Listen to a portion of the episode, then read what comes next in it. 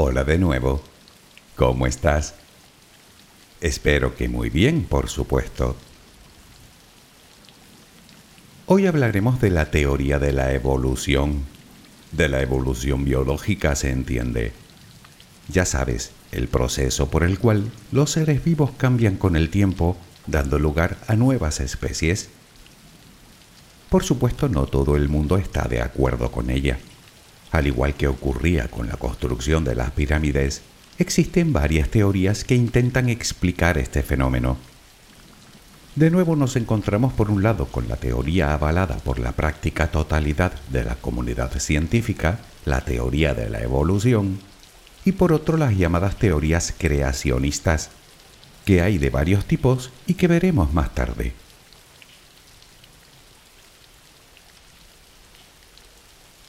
En cualquier caso, te adelanto que una de las diferencias más notorias entre ellas, entre la teoría evolutiva y las creacionistas, es que solo la primera, la teoría evolutiva, es una teoría científica, mientras que las otras, las creacionistas, no.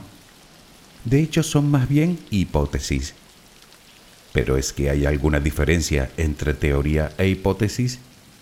Desde luego que sí y una gran diferencia de hecho.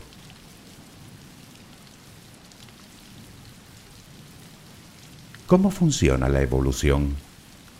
¿Es sistemática? ¿Es inducida por alguien más inteligente que nosotros? ¿Es casual y aleatoria?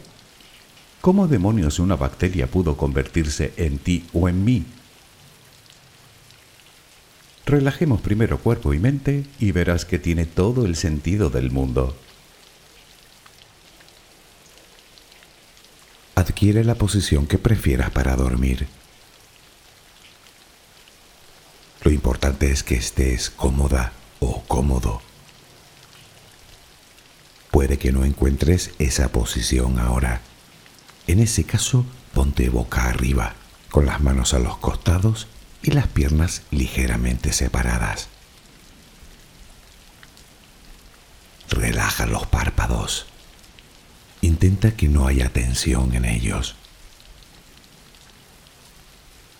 Primero realizaremos dos o tres respiraciones profundas, tomando el aire por la nariz y soltándolo por la boca. Hincha los pulmones y vacíalos. Inspira y suéltalo.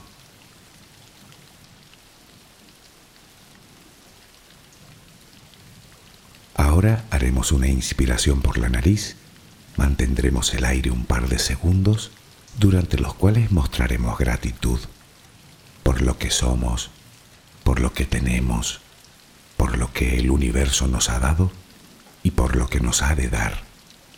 Luego suelta el aire también por la nariz. Repítelo dos o tres veces más. Cada vez que exhalas, notas cómo te vas vaciando de todo lo malo y negativo de tu vida y tu cuerpo se va relajando más y más. Inspira, retén el aire y suéltalo. Deja que salga todo lo que te contamina. Inspira y suéltalo. Sigue respirando tranquila y acompasadamente. Intenta hacer la respiración abdominal, dejando que sea el estómago lo que se balancee con cada respiración. Inspira y suelta, sin forzarlo. Inspira y suelta.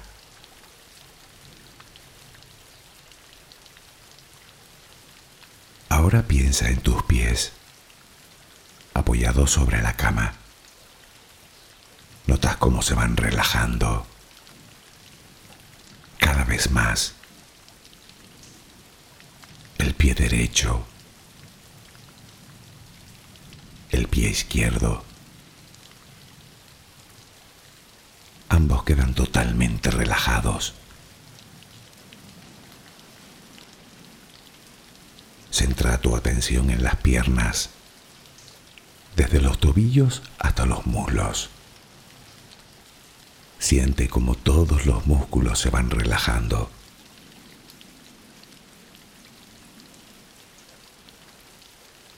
La pierna derecha queda completamente relajada. La pierna izquierda se relaja también. Notas como tus extremidades inferiores han quedado completamente relajadas.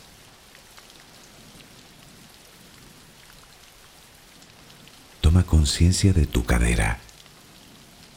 Nota cómo se va relajando también. Se relajan los glúteos. Notas el peso de toda la zona.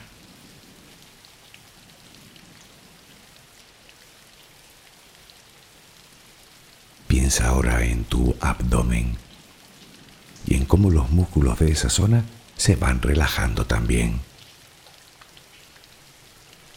Nota el alivio con cada exhalación.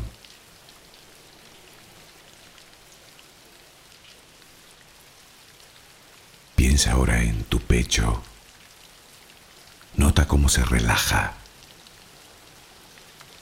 lentamente cada vez más.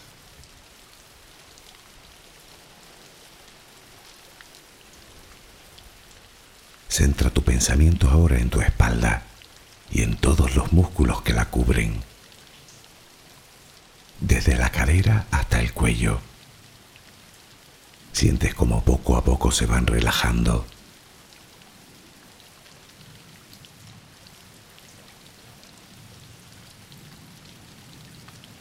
Percibes como los hombros también se relajan.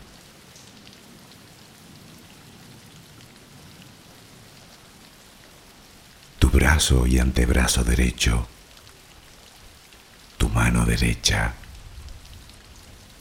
los dedos de esa mano.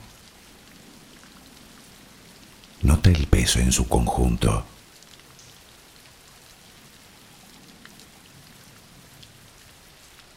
Tu brazo y antebrazo izquierdo, tu mano izquierda, los dedos de esa mano. Nota el peso.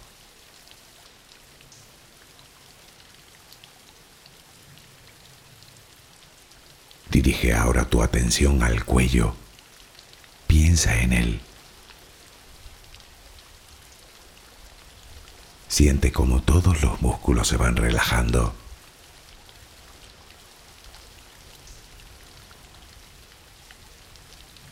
Tu mandíbula. Tus mejillas. Tus párpados. Tu frente.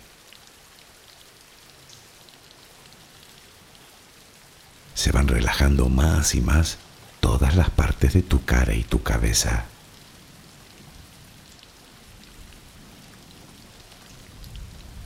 A cada instante sientes como tu cuerpo se va relajando más y más.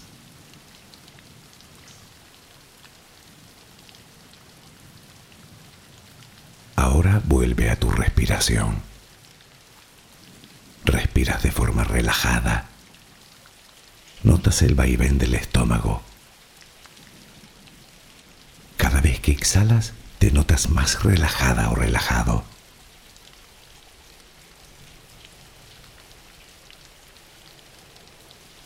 Ahora frente a ti aparece una luz. Mírala.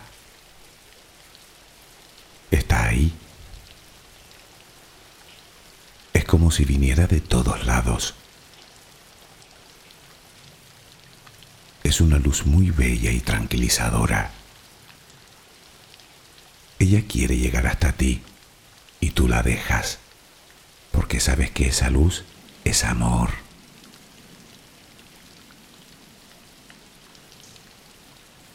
Notas cómo impregna cada parte de ti.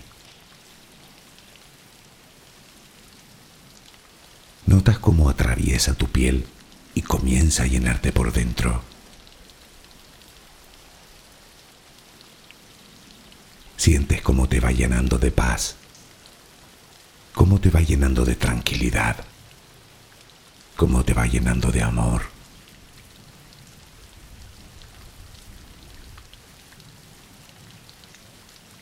Poco a poco va desapareciendo de ti todo rastro de preocupación. Poco a poco, cada rincón oscuro de tu cuerpo se va llenando de esa suave luz. Sientes cómo te va purificando por dentro y por fuera.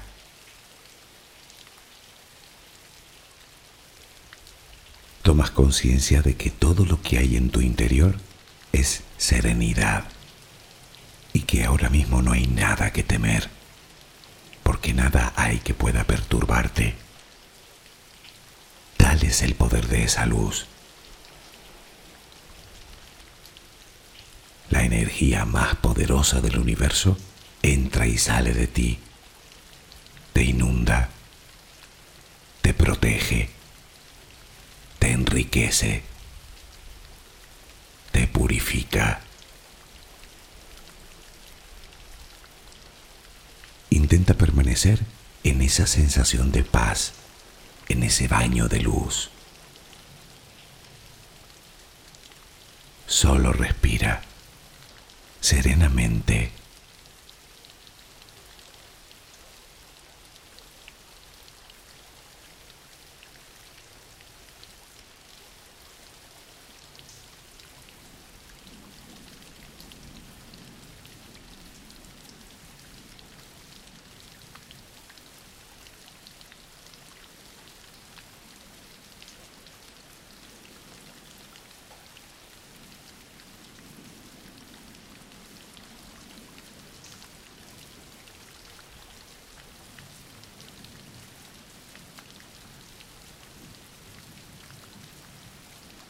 Comencemos por aclarar las diferencias entre teoría, teoría científica e hipótesis. Verás, una hipótesis simplemente es un intento de dar explicación a un fenómeno con solo la observación. No es más que una simple conjetura. Y de hecho normalmente no es solo una, sino varias las hipótesis que se plantean ante un mismo fenómeno que no podemos explicar. Sin embargo, es obvio que todas ellas no pueden ser ciertas. Así que una por una deben ser demostradas o refutadas. Mientras no suceda una de las dos cosas, no pasará de ser una mera hipótesis.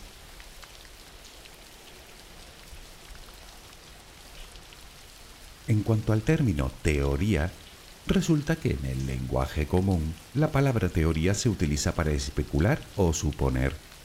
Coloquialmente la utilizamos mucho incluso para dar cabida a un presentimiento. Sin embargo, para la ciencia, teoría significa más bien otra cosa. Se trata de un conjunto de conceptos y abstracciones que permiten comprender las relaciones que existen entre las observaciones que se realizan. Es algo así como un marco de trabajo que explica el porqué de un fenómeno de forma coherente, sistemática y predictiva, aunque eso sí, respetando siempre ciertas reglas. La teoría de la relatividad o la teoría del Big Bang o la que nos ocupa hoy, la teoría de la evolución, son claros ejemplos de ello. No son simples hipótesis, sino que están basadas en el método científico, ya sabes, observación, medición, formulación de hipótesis y contraste de estas, experimentación, deducción, análisis de los resultados, etc. Naturalmente, cuando se recopilan suficientes pruebas o evidencias que logran sustentar una hipótesis concreta, dicha hipótesis pasa a ser considerada una teoría científica, de tal manera que se aceptará como explicación válida para interpretar el fenómeno en cuestión.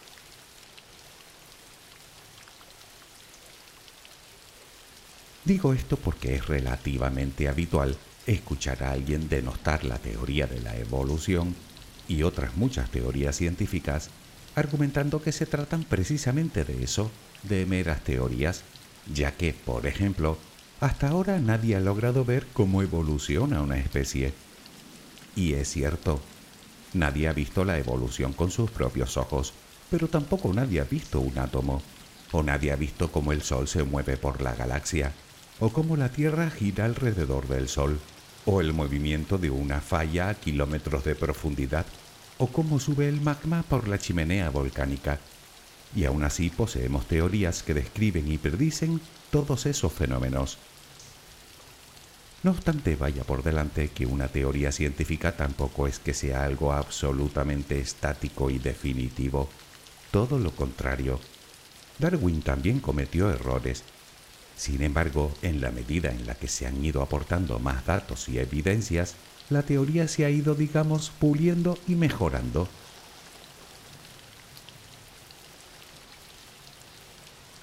En contra de la teoría de la evolución, tenemos las llamadas teorías creacionistas, y como hablamos al principio son varias. Por un lado tenemos el creacionismo clásico, vinculado al cristianismo. En él sus seguidores hacen una interpretación literal de la Biblia. Niegan la evolución y en especial la referida a los humanos, y por supuesto aborrecen de todo tipo de pruebas científicas, sean geológicas, paleontológicas, genéticas, Dicho de otra forma, todo se creó tal y como es hoy hace tan solo unos 10.000 años. Sin embargo, hoy en día el grueso de los detractores de la teoría evolutiva siguen el creacionismo contemporáneo, que a su vez se divide en creacionismo científico, que adapta como argumentos determinados conocimientos científicos para defender su teoría, el diseño inteligente, que tiene mucho que ver con las teorías conspiranoicas, y el creacionismo proevolución, que sí que cree en la evolución, pero con matices.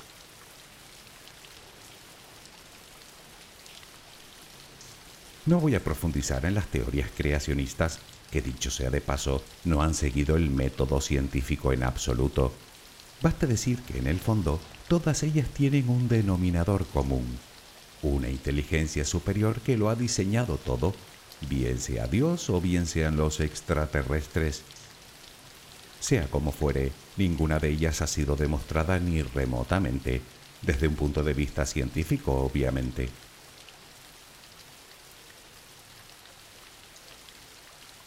Lo cierto es que no conocemos nada en el universo que no cambie con el tiempo, que no evolucione. El Sol, sin ir más lejos, comenzó siendo una nube de gas luego una estrella amarilla. Con el tiempo se convertirá en una gigante roja, después en una enana blanca y por último se apagará. Todo evoluciona, desde nuestro planeta hasta el propio universo, incluidos nosotros a lo largo de nuestra vida, nuestros gustos, nuestras ideas, nuestros motivos, nuestros intereses. Hasta las teorías científicas evolucionan. Todo. Pero entonces, ¿por qué nos cuesta tanto aceptar que la vida también evoluciona?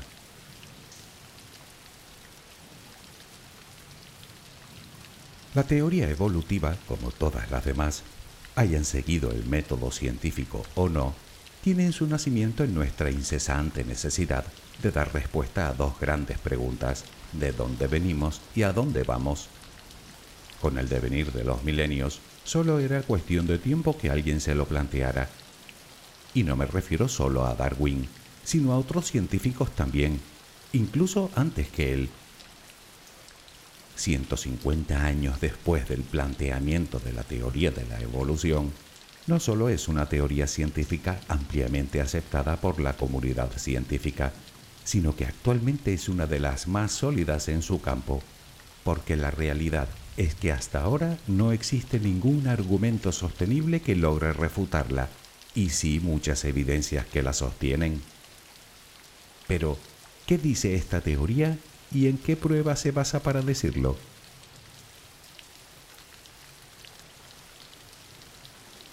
Desde que el conocido como padre de la teoría de la evolución, Charles Darwin, publicara su revolucionario libro El origen de las especies en 1859, te podrás imaginar cuánto se ha escrito sobre ello y cuánto ha evolucionado la propia teoría, dando lugar a distintas corrientes.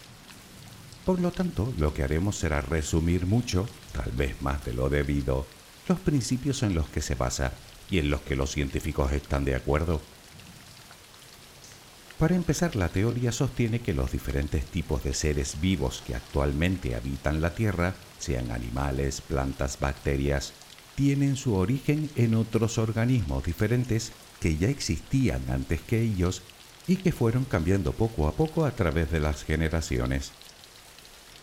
Al mecanismo que mueve todo este proceso, Darwin lo llamó selección natural, lo que viene a decir que los individuos con ciertas características que les permiten una mejor adaptación al medio serán más propensos a dejar descendencia que a su vez heredarán esas características, de tal manera que con el tiempo la especie en cuestión cambia, dando lugar a una nueva especie.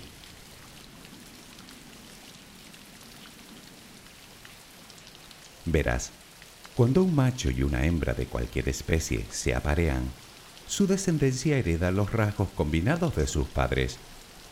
Como sabes, esa información se encuentra en el ADN, por lo tanto, el ADN de la descendencia no es exactamente idéntico que el de sus progenitores, sino que contiene pequeñas variaciones, a las que llamamos mutaciones. Pongamos un ejemplo muy sencillo. Tenemos una población de conejos pardos. El clima cambia haciéndose frío, de tal manera que la nieve comienza a ser habitual en esos parajes. A todas luces, un conejo pardo sobre el manto blanco de la nieve es una presa que no pasa desapercibida para ninguno de sus depredadores. De pronto, en un cambio generacional, se produce una pequeña mutación genética y nace un conejo blanco. Ese conejo, a priori, tiene más probabilidades de sobrevivir en ese entorno que uno marrón, por lo que se deduce que no solo vivirá más, sino que tendrá más oportunidades de dejar descendencia. Y ya que los rasgos se heredan, en cada camada nacerán más conejos blancos, que a su vez tendrán más probabilidades de continuar su extirpe. Llegará un momento en que los conejos blancos se apareen entre sí, de tal manera que con el tiempo los pardos desaparecerán. La especie habrá cambiado.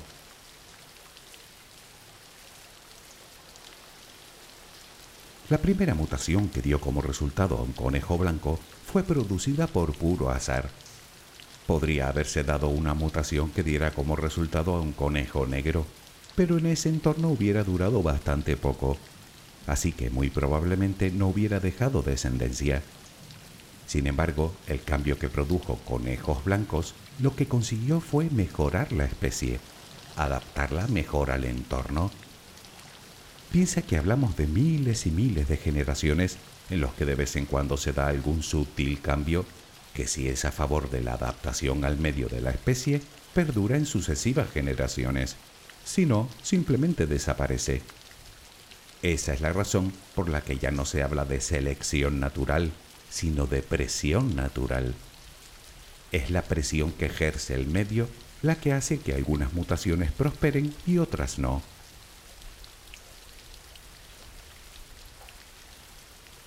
Las mutaciones genéticas fueron responsables de que seres unicelulares se unieran para dar lugar a seres multicelulares. Las mutaciones genéticas lograron que algunos peces se convirtieran en reptiles y los reptiles a su vez en dinosaurios por un lado y en mamíferos por otro. Las mutaciones genéticas dieron como resultado el dedo oponible de los primates o la modificación de la cadera para que mucho tiempo después algunos de ellos pudieran caminar erguidos por la sabana. Y es que, insisto, no hablamos de dos o tres generaciones, ni siquiera de cien, sino de millones a lo largo de la historia de la Tierra. Y eso sí que da para mucho. Digamos que la naturaleza se lo toma con bastante calma.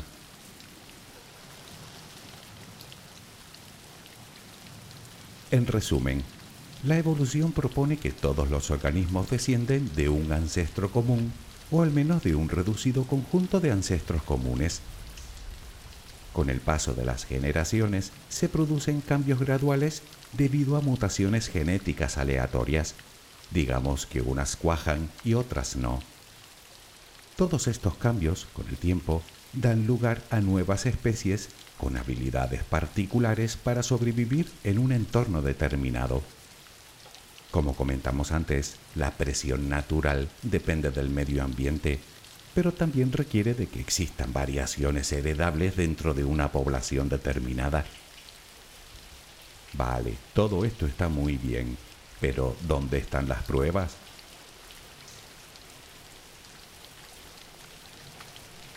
Una de las principales fuentes de evidencias las encontramos en el registro fósil.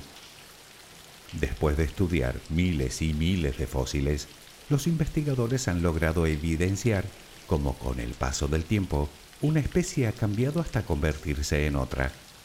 Es más, en ocasiones han podido reconstruir con bastante lujo de detalles el proceso por el cual una especie termina siendo otra. El ejemplo más ocurrido es el del caballo. Todos los equinos de hoy en día comenzaron siendo un pequeño mamífero herbívoro del tamaño de un perro, sin cascos, pero sí con pies, que vivió hace unos 55 millones de años, durante el llamado periodo Eoceno, y que los científicos llaman Eohippus. Pues bien, se conocen todas las especies intermedias entre ese primer Eohippus y cualquier caballo actual.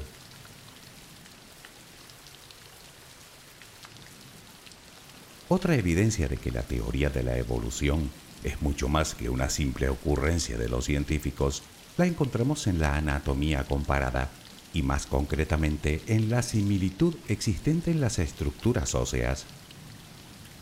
Resulta que los esqueletos de los animales son asombrosamente parecidos, ya sea de tortuga, de murciélago, de ballena, de avestruz o de un ser humano, lo cual hace sospechar que todos los animales proceden de un ancestro común, del primer vertebrado. De él heredamos la estructura de los huesos. Lógicamente cada nueva especie la adaptaría a su entorno tomando como patrón la estructura inicial.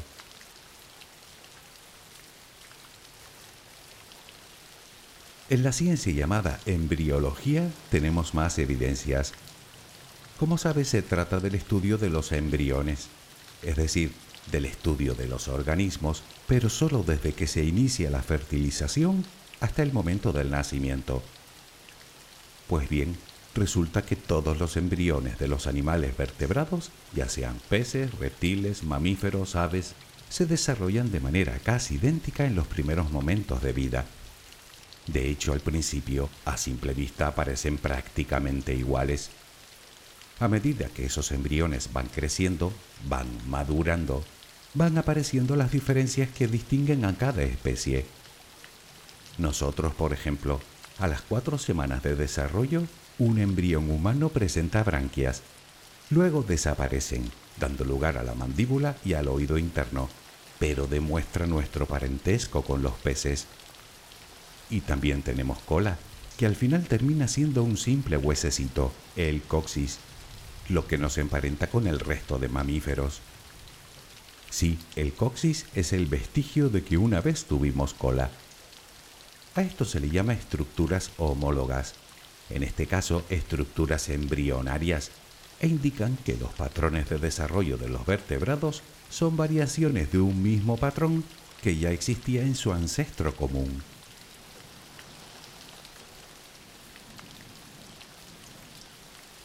Por último, nos queda mencionar la que puede considerarse como la evidencia más sólida, el parentesco genético.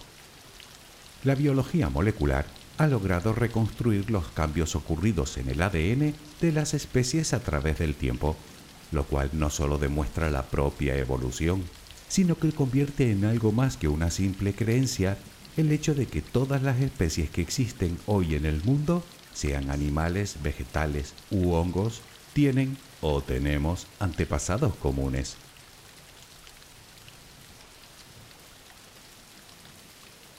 Sin embargo, la evolución la podemos observar de otras maneras. Algunas similitudes físicas en determinados animales no se debe a su parentesco evolutivo, sino a lo que llaman evolución convergente. Simplemente determinadas especies desarrollan la misma solución al mismo problema es decir, cuando se ven sometidas a las mismas presiones selectivas. Por ejemplo, el zorro ártico y la perdiz nival cambian el pelaje de blanco a pardo y viceversa según las estaciones. Sin embargo, pertenecen a líneas evolutivas muy diferentes. Otro ejemplo claro es el vuelo en sí mismo. El águila es un ave, el murciélago un mamífero y la mariposa un insecto, y los tres han desarrollado órganos que les permiten volar.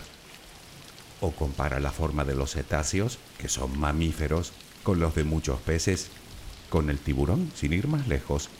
En general tienen bastantes similitudes, sin embargo su parentesco es muy lejano.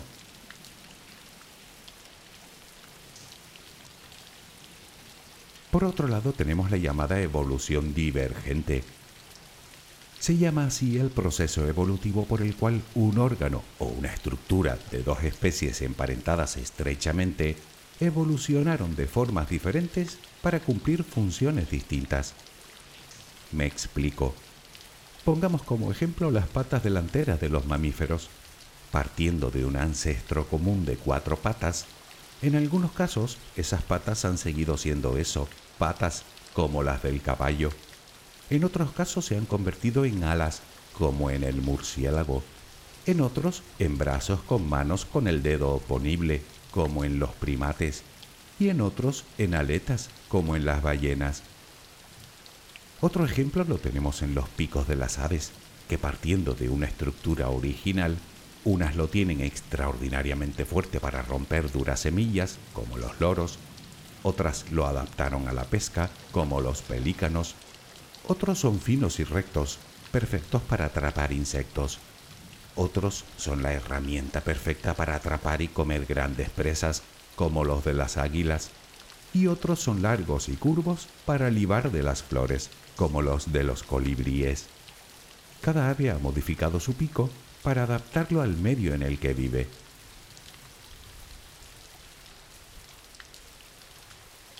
Si quieres más ejemplos y más evidencias, las tienes a montones y algunas de ellas bastante sorprendentes. Y es que en el tema de hoy hay para dar y tomar. Desde luego yo no soy científico, pero en mi infinita ignorancia, si tengo que comparar las evidencias que me ofrece la ciencia y las evidencias, o mejor, las no evidencias o las pseudoevidencias que ofrecen el resto de teorías, no sé qué decirte me quedo con las evidencias científicas. Simplemente me parecen mucho más creíbles. Pero ¿qué sabré yo? Puedo estar equivocado. Es más, puede que miles y miles de científicos de todo el mundo, a lo largo de décadas y décadas de estudio, estén equivocados. O peor aún, que estén todos conspirando para ocultarnos la verdad, sea cual sea. en fin, que cada uno crea lo que quiera. ¿Qué crees tú? Espero que mañana tengas una maravillosa jornada. Que descanses. Buenas noches.